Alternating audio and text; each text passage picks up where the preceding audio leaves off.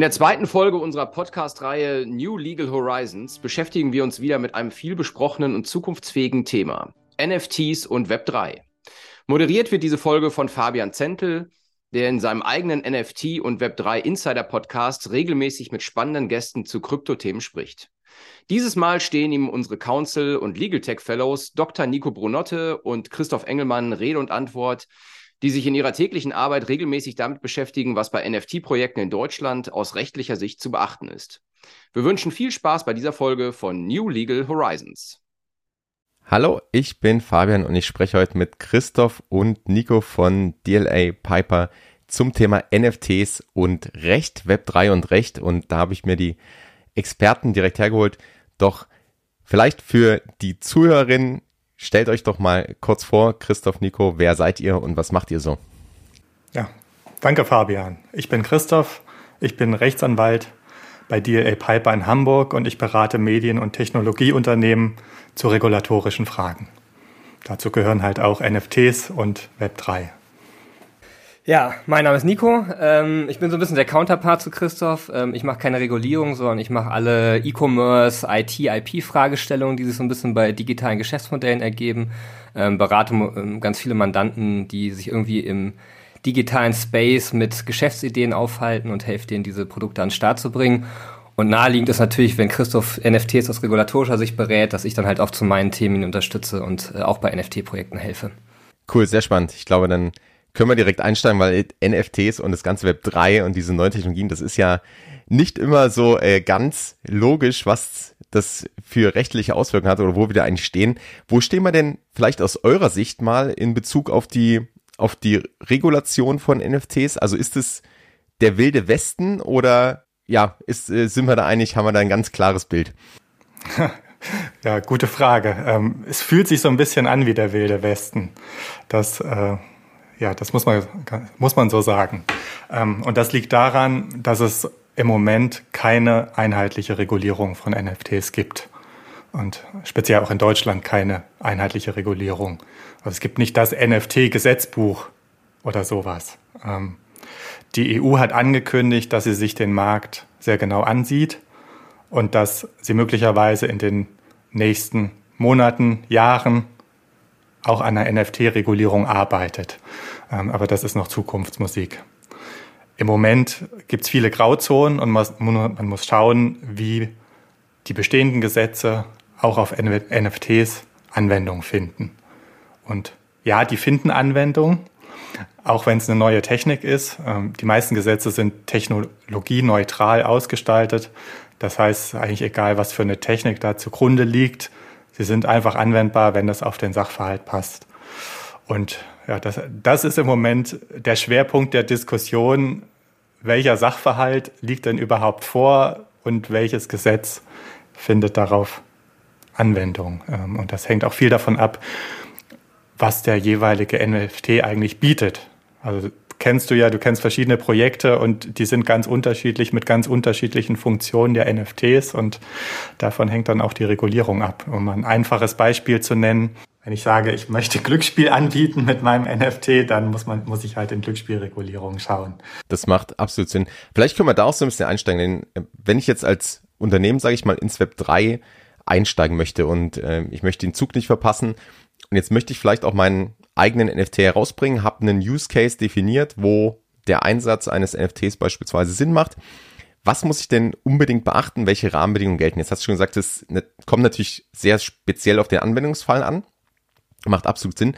Doch vielleicht, wenn wir mal so einsteigen, welche Regelung gibt es denn beim, beim Verkauf oder beim Mint sozusagen? Also ist es ganz normaler E-Commerce oder gibt es da, da Unterschiede vielleicht auch, wenn ich das über eine eigene Seite minte oder minten lasse oder ob ich das über eine Handelsplattform mache, über einen Marktplatz. Ähm, also was ist, was ist denn, wenn ich der erste Schritt, ich habe mein NFT vielleicht, ich habe schon ein Konzept, aber welche, was muss ich beim Verkauf vielleicht beachten? Ja, das ist so ein typisches Thema, wo eigentlich das, der, der Rechtsrahmen, den es schon gibt, eigentlich ganz klar darauf angewendet werden kann und wo es halt gerade nicht so sagen, wo man nicht sagen kann, das ist jetzt wilder Westen, sondern wo man eigentlich sich nur schauen muss, was ist das für ein Geschäftsmodell, wie ist das ähm, technologisch ähm, ähm, aufgesetzt und wie kann der bestehende Rechtsrahmen, den es schon gibt, darauf angewendet werden.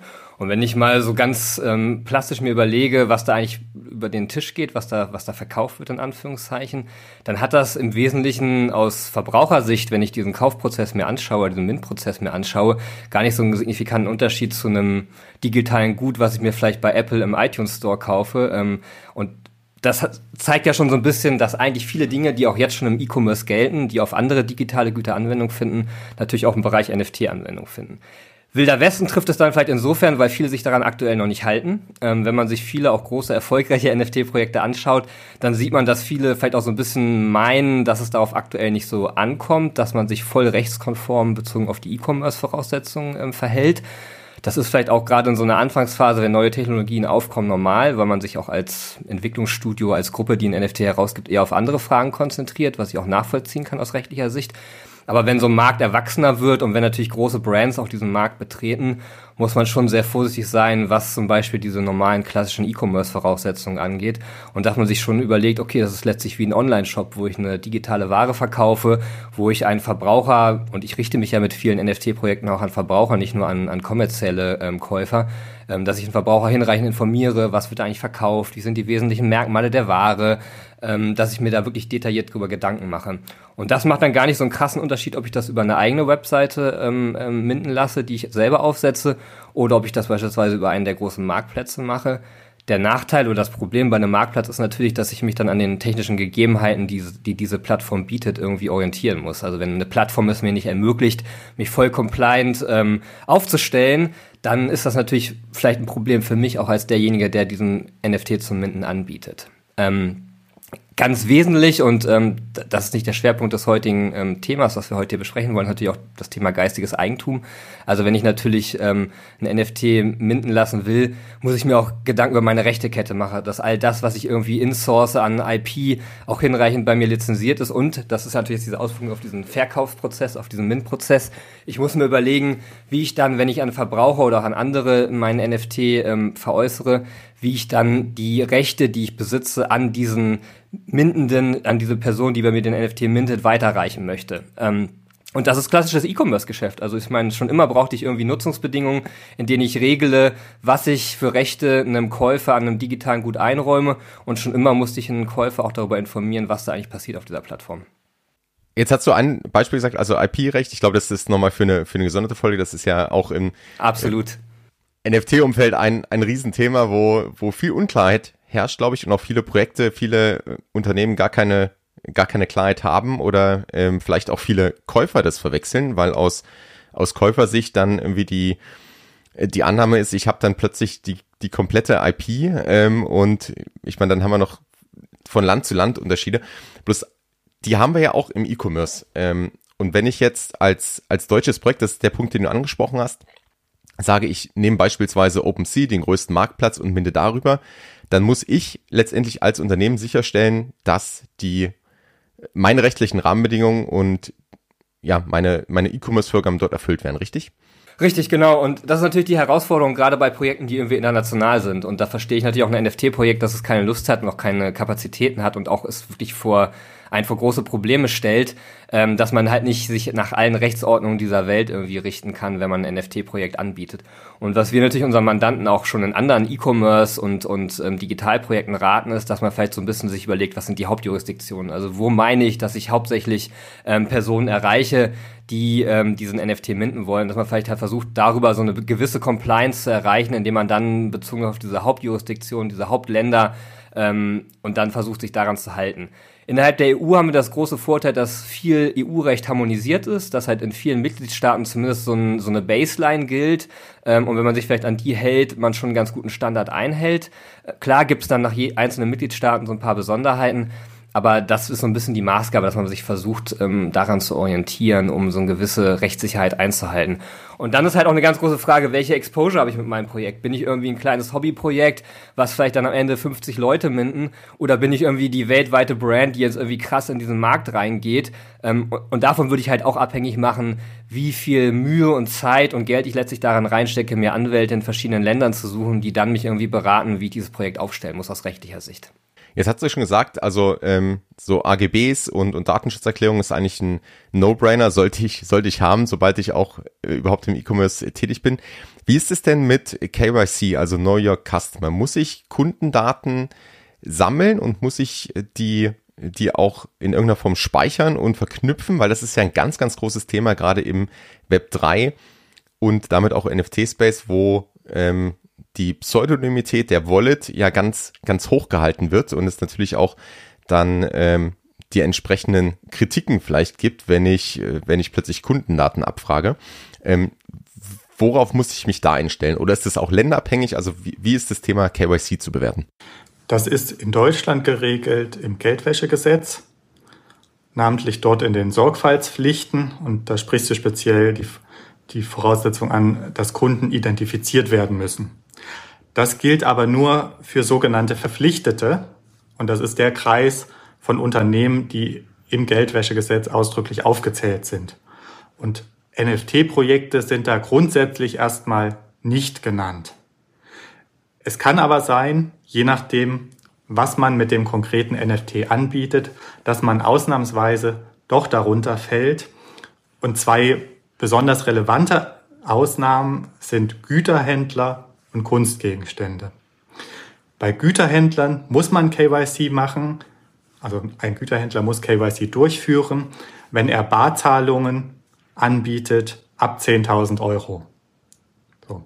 Das ist bei NFT-Projekten normalerweise nicht der Fall. Da bezahlt man ja üblicherweise mit Krypto und einige Projekte bieten eine Kreditkartenzahlung an und Barzahlung, also habe ich jetzt noch nicht gesehen. Aber wenn man theoretisch eine Barzahlung anbieten würde, dann könnte diese Vorgabe relevant werden. So. Und bei hochwertigen Gütern, das sind zum Beispiel Uhren und Schmuck, würde das sogar schon ab dem Schwellenwert von 2000 Euro gelten und nicht erst ab 10.000 Euro. Ähm, ist aber eher selten. Wie gesagt, wegen Barzahlung. Da geht es auch nicht um virtuelle, äh, kann ich das unterscheiden in virtuelle Güter, dass die damit nicht betroffen sind oder sind die in bestimmten unter bestimmten Aspekten dann auch betroffen? Das ist noch die Diskussion, ob man das darunter fassen möchte. Ähm, grundsätzlich würde ich sagen, dass das eher weit gefasst ist und auch virtuelle darunter fallen. Ähm, was anderes ist bei Kunstgegenständen. Da ist es so, dass man KYC durchführen muss bei Kaufpreisen ab 10.000 Euro. Und da wird nicht unterschieden zwischen Barzahlung oder unbarer Zahlung. Das heißt, es kann grundsätzlich auch auf NFTs Anwendung finden, die mit Krypto bezahlt werden, sobald es 10.000 Euro oder mehr kostet. Aber da haben wir das Thema, dass direkt in der Formulierung das Wort Gegenstand vorkommt, weil es Kunstgegenstände sein müssen.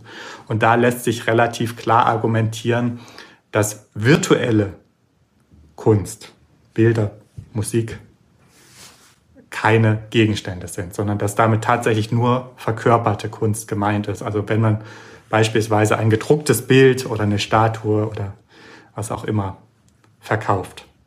Und das ist dann schon wieder eher selten, dass man einerseits einen Kunstgegenstand verkauft und der dann andererseits noch mehr als 10.000 Euro kostet und mit einem NFT verbunden ist. Also es wird den Großteil der NFT-Projekte eher nicht treffen. Okay. Das bringt schon mal viel Licht ins Dunkel.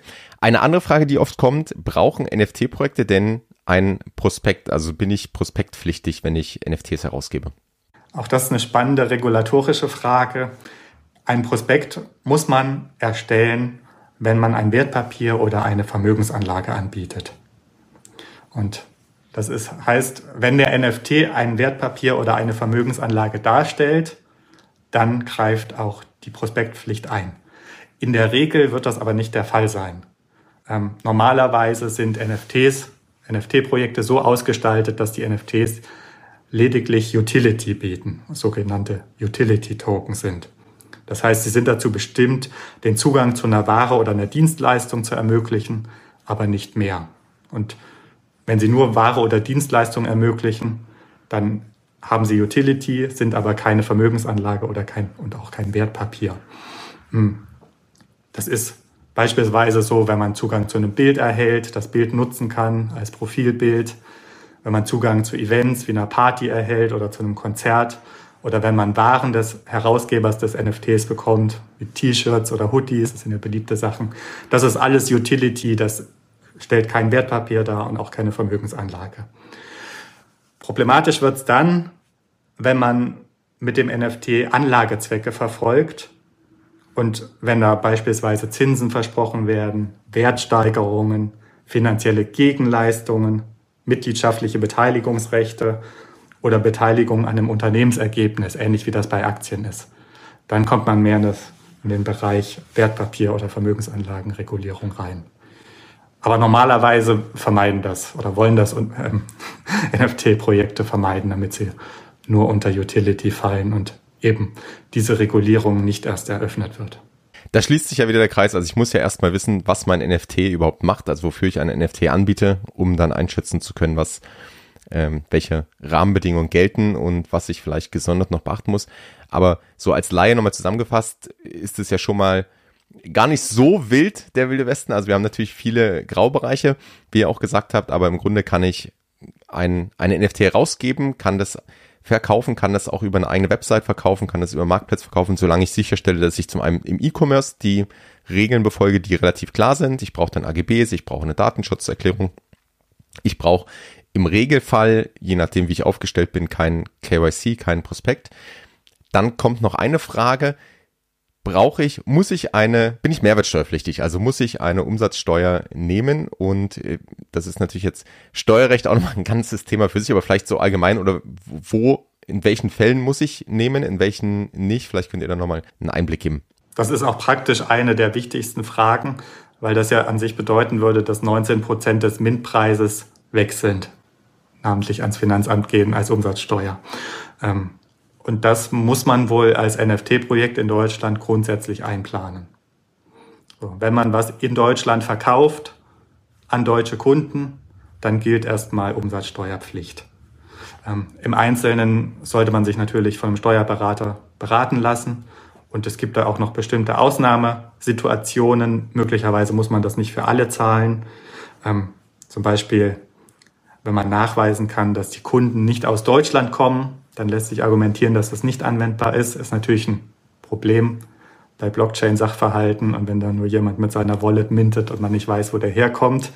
Das ist, könnte dann auch ein Grund dafür sein, dass man vielleicht doch Kundendaten abfragt. Vielleicht nicht das volle KYC im Sinne des Geldwäscherechts macht, aber zumindest abfragt, wo der Kunde herkommt, um gegenüber dem Finanzamt argumentieren zu können, dass das vielleicht kein deutscher Sachverhalt ist. So, dann gibt es auch noch andere Ausnahmen im Steuerrecht, wie Kleinunternehmerregelung, da kommt es dann auf die Gesamtumsätze des Unternehmens an. Oder eben Vorsteuerabzug, wenn man selbst schon Umsatzsteuer gezahlt hat in anderen Fällen. Also auf jeden Fall Steuerberater für sowas hinzuziehen. Das ist so das Erste, wo wahrscheinlich auch deutsche Behörden auf einen zugreifen. Wenn man als NFT-Projekt was verkauft und dann plötzlich viel Geld vom Mint auf seinem Konto hat. Ja, da macht die steuerliche Beratung Sinn und wir merken auch schon auch bei den rechtlichen Rahmenbedingungen ist es sinnvoll, sich auf jeden Fall beraten zu lassen. Wenn wir jetzt die NFTs verkauft haben, was wir ganz oft sehen in dem Bereich, ist das Thema die NFTs als ähm, entweder als Mitgliedschaft oder so oder so das Community Building ist ja eine ähm, der zentralen Säulen eigentlich im, im Web 3 Umfeld.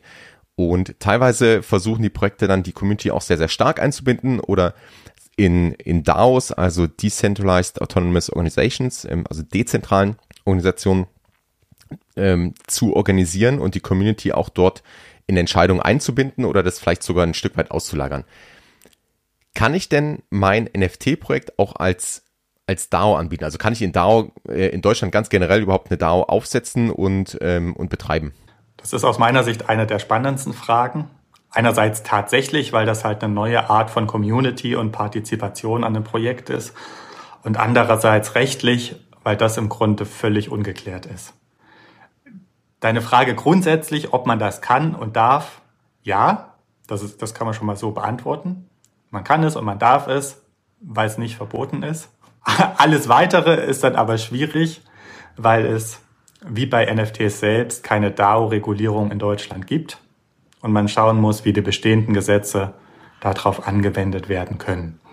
Und da stellen sich zunächst dieselben Fragen, wie wir sie schon zu NFTs angesprochen haben, weil ja im Rahmen einer DAO oft Token herausgegeben werden. Namentlich diese Mitgliedschaftstoken, über die die mitgliedschaftlichen Rechte der einzelnen DAO-Teilnehmer ähm, verwaltet werden können. Also sie können voten für Projekte und was der DAO als nächstes macht und das wird in Form eines Tokens verkörpert. Und für diesen Token stellen sich dieselben Fragen wie für den NFT selbst, namentlich, was ist der regulatorisch? Ist das ein Wertpapier, eine Vermögensanlage oder ist das nur ein Utility-Token, der unreguliert ist? Und da wird es dann, glaube ich, auch wenn es Firmenbeteiligungen etc. Äh, sein sollen, ne, was, was bei einigen DAOs ja ähm, wirklich die Absicht ist, dann wird es wahrscheinlich schon, schon sehr schwierig. Genau. Zwei spezielle Themen, die bei der Regulierung von DAOs besonders relevant werden.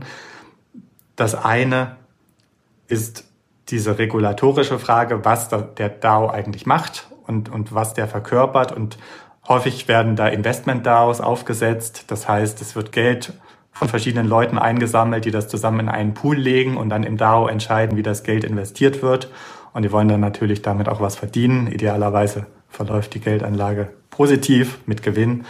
Ähm, und da kommt man in hochregulierte Bereiche. Namentlich kann das ein Investmentvermögen darstellen, das dann erlaubnispflichtig ist. Und da gibt es nur sehr beschränkte Ausnahmen. Eine Ausnahme wäre ein Investmentclub. Das ist ein privater Club, in dem sich nicht mehr als 50 Leute privat zusammentun. Und da gibt es auch Beschränkungen, wie viel die zusammenlegen dürfen. Und da gibt es Beschränkungen dafür, wie die am Markt auftreten dürfen. Also namentlich geht es wirklich nur um private Zusammenschlüsse und nicht so, dass man am Markt auftritt und noch weitere Mitglieder aktiv anwirbt, die einen überhaupt nicht kennen. Das ist das eine Regulierungsthema. Das andere bei DAOs ist das Gesellschaftsrecht. Ähm, das deutsche Gesellschaftsrecht sieht erstmal keine DAO vor. So, also die DAO steht nicht eigenständig neben deutschen GmbHs oder Aktiengesellschaften oder anderen Gesellschaftsformen. Ähm, deswegen stellt sich die Frage, wie, die, wie das einzuordnen ist. Und das Problem dabei ist, dass man, wenn man sich mit anderen zusammentut und einen gemeinsamen Zweck verfolgt, normalerweise automatisch eine GBR gründet, also eine Gesellschaft bürgerlichen Rechts. Ähm, das ist möglicherweise aus Haftungsgründen nicht erwünscht.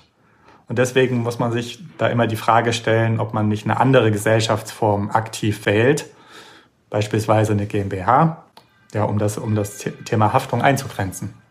Das wäre jetzt meine nächste Frage gewesen. Wer haftet eigentlich bei, bei DAOs? Und jetzt hast du schon ein Stück weit gesagt, es kommt dann wahrscheinlich darauf an, da ich eine, zumindest im deutschen Gesellschaftsrecht eine DAO in der Form nicht habe, muss ich eine andere Form wählen und das beantwortet wahrscheinlich dann die Haftungsfrage. Ja, letztlich schon. Ne? Also wie Christoph schon sagte, wenn ich jetzt eine GmbH gründe, dann kann ich ein bisschen die Haftung abschirmen von den letztlich äh, Beteiligten. Wenn ich eher im Bereich der GBR bin, habe ich schon eine Durchgriffshaftung auf die beteiligten Personen und was natürlich ein großes Risiko bergen kann, wenn ich dann letztlich persönlich mit meinem eigenen Vermögen hafte, wenn, wenn DAO irgendwie missbaut. Ähm, und das muss man sich schon überlegen. Also gerade dieses Haftungsrisiko, wenn es auch um große, exponierte Projekte geht, sollte man nicht unterschätzen und sich dann vermeintlich hinter dieser Form geschützt sehen. Da stellt sich relativ schnell dann die Frage, ähm, kann ich da ins Ausland flüchten? Ja, also wahrscheinlich bei ähm, was bei Unternehmen, was wir da auf der einen Seite ja auch manchmal sehen, oder diese Fragestellung, vielleicht bin ich international unterwegs. Wir hatten das auch vorhin im Beispiel, wenn ich meine NFTs international verkaufe, weil ich da wirklich, ja, in der Regel ja international, global äh, versuche auch Käufer zu finden und, und die ganze Community ja wirklich weltweit verstreut ist. Das gleiche auch bei der, bei der DAO wiederum, wenn ich jetzt sage, okay, es gibt ja vielleicht in anderen Ländern schon eine Form, irgendwie als Schweizer Verein oder in der, in der Wyoming Limited, da ist sowas schon gesellschaftsrechtlich eher vorgesehen. Kann ich denn die Anwendung deutschen Rechts vermeiden, wenn ich ähm, so einen Standort wähle, von, von dem, was wir gesprochen haben, oder ähm, wo eben gerade nicht? Teilweise. Also wenn du eine Gesellschaftsform im Ausland wählst, dann ist grundsätzlich auf, das Gesellschaft, auf die Gesellschaft und das dortige Gesellschaftsrecht anwendbar. Also wenn du einen Schweizer Verein oder eine Schweizer Stiftung gründest, dann ist da drauf das Schweizer Recht anwendbar. Genauso bei der Wyoming Limited. Darüber hinaus kommt es dann aber darauf an, was du genau mit dieser Gesellschaft machst. So, wenn du mit dieser Gesellschaft halt nach Deutschland kommst, eine deutsche Webseite aufsetzt, an deutsche Kunden herantrittst, auf Deutsch wirbst, an die Produkte verkaufst in Deutschland, dann ist natürlich das deutsche Recht anwendbar. Kann Nico vielleicht noch was aus verbraucherschutzrechtlicher Sicht zu sagen? Ja, genau. Also sobald ich mich an deutsche Verbraucher richte mit meinem Angebot, muss ich mich an deutsches Verbraucherrecht letztlich halten und die, den Rumpf, den das deutsche Recht Verbraucherschützen vorsieht, ähm, auch, auch beachten. Und ähm, dann hilft auch so eine Flucht in eine andere Jurisdiktion letztlich nicht, wenn ich mich dann doch planmäßig auch an Verbraucher in gewissen Ländern richte. Ähm, der strenge Maßstab gilt dann auch für mich und immer bezogen aufs Datenschutzrecht ähm, ist es natürlich genauso, wenn ich ähm, in gewissen Jurisdiktionen aktiv bin, hilft es nicht, dass ich in den USA sitze, weil ich dann dennoch die äh, DSGVO einhalten muss, beispielsweise die Datenschutzgrundverordnung. Ähm, insofern hilft ein Rechtsschutz in, in Teilen, aber natürlich in großen Teilen auch wiederum nicht. Also wenn du deutsches Recht ausschließen willst, dann musst du den Bezug zu Deutschland ausschließen, ja. indem du keine deutschen Kunden annimmst und hier nicht wirbst, keine deutsche Internetseite hast. Was natürlich schade wäre, ne? Das ist eine klare Antwort. Nee, ich, ich glaube auch, es ist einfach wichtig, das auch nochmal klarzustellen, weil das natürlich so äh, vielleicht oft ein, ein Impuls ist, ähm, zu sagen, ich äh, spare mir das deutsche Recht und gehe einfach woanders hin. Und wie ihr sagt, das macht dann wahrscheinlich Sinn, wenn ich sagen möchte, okay, Gesellschaftsrecht möchte ich einfach diese DAO wirklich haben ähm, und möchte eine, eine funktionierende DAO als Gesellschaftsform wählen, dann muss ich ja Stand heute das in einem anderen ähm, einem anderen Land aufsetzen, weil wir, wie ihr gesagt habt, das in Deutschland bisher gar nicht haben im Gesellschaftsrecht. Das wird wahrscheinlich noch kommen. Die Frage ist wann.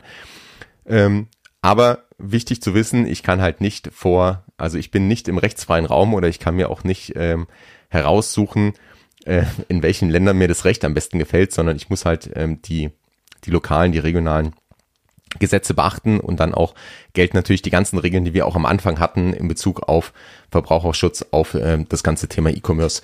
Und ähm, sobald ich dann NFTs eben auch hier verkaufe, sind die, die Richtlinien äh, geltend. Ich glaube, das ist einfach eine ganz, ganz wichtige Aussage. Und äh, andersrum kann ich auch sagen, bei dem ganzen DAO-Thema beispielsweise, ähm, ich kann ja als Unternehmen grundsätzlich, auch wenn ich heute meinen Sitz in Deutschland habe, meine Gesellschaftsform in Deutschland habe, eine deutsche GmbH bin beispielsweise, kann ich ja trotzdem NFTs herausgeben und trotzdem eine Community aufbauen, indem ich, ich kann ja trotzdem Votes dann zulassen, die dann tokenbasiert sind etc., spricht ja aus nichts dagegen, ähm, aber ich muss halt aufpassen, dass ich ähm, in wie, also die Tokenholder sind da nicht automatisch Gesellschafter und ich muss halt einfach da gewisse Grenzen beachten und ähm, muss halt schauen, wie ich das aufsetze. Habe ich das so, so richtig zusammengefasst? Die Tokenholder können automatisch Gesellschafter werden, insbesondere wenn es eine GBR wird, weil die halt automatisch gegründet wird, wenn sich mehrere zu einem gemeinsamen Zweck zusammentun. Ähm, deswegen muss man überlegen, ob man das nicht irgendwie in den DAO-Statuten ausschließt und sagt, man möchte keine GBR gründen. Oder eben indem man aktiv eine andere Gesellschaftsform wählt und die gründet und die DAO darüber laufen lässt. Genau, und dann eben eine, eine klare Trennung verführt, was sind die Rechte und Pflichten eines Tokenholders und was haben die vielleicht mit der Gesellschaft oder nicht mit der Gesellschaft zu tun. Und wer haftet wofür? Und wer haftet wofür? Also wir, wir sehen schon, das Thema ist, kann hochkomplex werden und ähm, vielleicht ganz generell, was würdet ihr den Unternehmen raten, die sich das Thema gerade so ein bisschen anschauen, überlegen, ob sie da in irgendeiner Form einsteigen, vielleicht auch schon Use Case entwickeln, ähm, also die aber erst erst starten gerade und sich trotzdem rechtlich absichern wollen und da jetzt nicht äh, einfach äh, feuerfrei irgendwas raushauen wollen und sich, äh, sich im Nachhinein dann ärgern. Was für ein Rat, den ihr Unternehmen da geben würdet? Also ich glaube, wenn ich jetzt ein Unternehmen wäre und ich mir einen Juristen suchen müsste, der mich in diesem Bereich berät, würde ich mir auf jeden Fall jemanden suchen, der auch das inhaltlich technisch durchdringt und auch die Thematik einfach kennt und, und selber schon mal ein Krypto-Wallet hatte und selber NFTs gemintet hat. Weil ich finde es ehrlich gesagt ganz wichtig aus meiner eigenen Beratung auch, ähm, wenn ich den technischen Sachverhalt nicht verstehe, kann ich es eigentlich rechtlich nicht gut beraten. Und ich glaube, das ist so ein bisschen das A und O auf jeden Fall schon mal. Ähm, wir haben auch ein bisschen gesehen, haben wir heute herausgearbeitet in unserem Gespräch, dass es ein krass internationales Thema ist, was jetzt gar nicht so ähm, sich auf einzelne Länder nur bezieht, sondern sehr vernetzt einzelne Rechtsordnungen zusammenzieht. Ähm, ich würde mir als Unternehmen daher auch auf jeden Fall jemanden suchen, der ein gutes Netzwerk an ähm, Anwälten in einzelnen relevanten Ländern hat. Ich glaube, das ist extrem wichtig für den Erfolg eines Projektes, dass man es nicht nur ähm, lokal sieht, sondern international sieht. Ähm, ja, und also ich glaube, je größer das Unternehmen und je größer diese Exposure eines Projektes ist, umso wichtiger ist es, dass man die großen Themen, die wir heute ja auch angesprochen haben, einfach im Fokus hat und sich überlegt, wie man sich dazu aufstellen möchte. Ähm, weil natürlich inzwischen die Gefahr schon groß ist, dass man irgendwie gegen die Wand damit fährt, gerade was so geistiges Eigentum angeht, aber auch Verbraucherschutz, aber auch die ganzen Regulierungsthemen, die Christoph angesprochen hat. Ähm, Christoph, was meinst du? Über den Sachverhalt würde ich mir auf jeden Fall Gedanken machen, was möchte ich mit meinem NFT überhaupt anbieten, weil davon letztlich abhängt, welche Regulierung eingreift. Ähm, wenn ich sage, ich möchte Glücksspiel anbieten mit meinem NFT, dann muss man, muss ich halt in Glücksspielregulierung schauen. Aber wenn ich das von vornherein ausschließen kann, dass das was mit Glücksspiel zu tun hat, dann interessiert mich vielleicht auch diese Regulierung nicht. Genauso der örtliche Geltungsbereich. Wenn ich jetzt bei einem Volksfest in einer deutschen Kleinstadt ein NFT für die Teilnehmer herausgebe, dann muss ich mich vielleicht nicht um US Securities Law kümmern.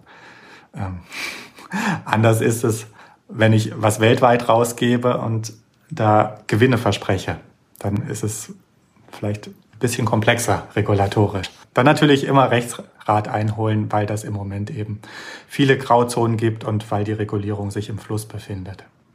Ich glaube, das ist ja allgemein so, aber ich glaube, gerade in dem Bereich sehen wir, dass es eben noch keine Rechtssicherheit gibt, dass da viel ähm, aufgrund der technologischen Entwicklung, aufgrund auch der, der Weiterentwicklung, wie Menschen miteinander in irgendeiner Form arbeiten oder neue Produkte entstehen, dass da einfach ja, sehr, sehr viel im Fluss ist und dass es wahrscheinlich auch Sinn macht, sehr früh schon ähm, da einfach einen, einen Counterpart zu haben, der ähm, rechtlich beraten kann, der das Thema versteht, darauf eingehen kann, ähm, der auch das Thema Internationalität im, im, im Blick hat, weil das ja in der Regel der, der Fall ist. Ähm, also von daher denke ich auch, man kommt nicht drum herum und es macht absolut Sinn. Wo kann man denn mehr über eure Arbeit und ja, über eure Arbeit erfahren und euch auch kontaktieren, wenn man jetzt ähm, nach diesem Gespräch noch Fragen hat oder konkrete Use Cases mal besprechen möchte? Wo findet man euch? Ja, Christoph und ich haben zum einen einen sehr langen Beitrag auch verfasst zu Standardfragen, die wir so bei NFT-Projekten sehen. Das können wir vielleicht auch in den Show Notes verlinken. Ähm, ich glaube, das ist nochmal eine gute Informationskelle für alle, die sich High-Level mit dem Thema auseinandersetzen wollen und ähm, sich mal anlesen wollen, wo eventuell Fallstricke bestehen und auch schon konkrete Lösungen vielleicht angeboten bekommen wollen. Also das tun wir auch in unserem Beitrag explizit. Und dann, Christoph, was meinst du noch? Über LinkedIn sind wir gut erreichbar. Auf jeden Fall. Und jetzt demnächst bei der NFT London tragen wir auch auf einem Panel zu rechtlichen Fragen vor und da kann man uns persönlich treffen und mit uns sprechen. Und ansonsten immer anschreiben, immer kontaktieren. Wir freuen uns über Kontakt auch aus der Szene. Ähm, wir sind immer interessiert, auch ähm, in Projekten frühzeitig ähm, einzelne Fragestellungen zu beantworten. Also keine Scheu haben, einen Anwalt anzusprechen. Wir freuen uns da immer drüber, wenn wir irgendwo helfen können. Sehr cool. Dann sehen wir uns auf jeden Fall in London. Wir packen die ganzen Links auch zu euren Profilen auf jeden Fall in die Show Notes dass äh, die Fragen an die richtige Adresse kommen. Und dann bedanke ich mich ganz herzlich fürs Gespräch, für die vielen Insights. Ähm, wir haben es jetzt relativ knackig, glaube ich, auf den Punkt gebracht, um mal so, ein, so einen Überblick zu geben. Aber man merkt schon, wir hätten jetzt wahrscheinlich fünf Stunden reden können, wenn wir, wenn wir in jeden Detail-Use-Case reingehen. Von daher ist das, glaube ich, eine gute Einleitung und für die Detailfragen äh, findet man euch unter den, den Links in den Show Notes. Vielen Dank. Danke dir. Danke, Fabian.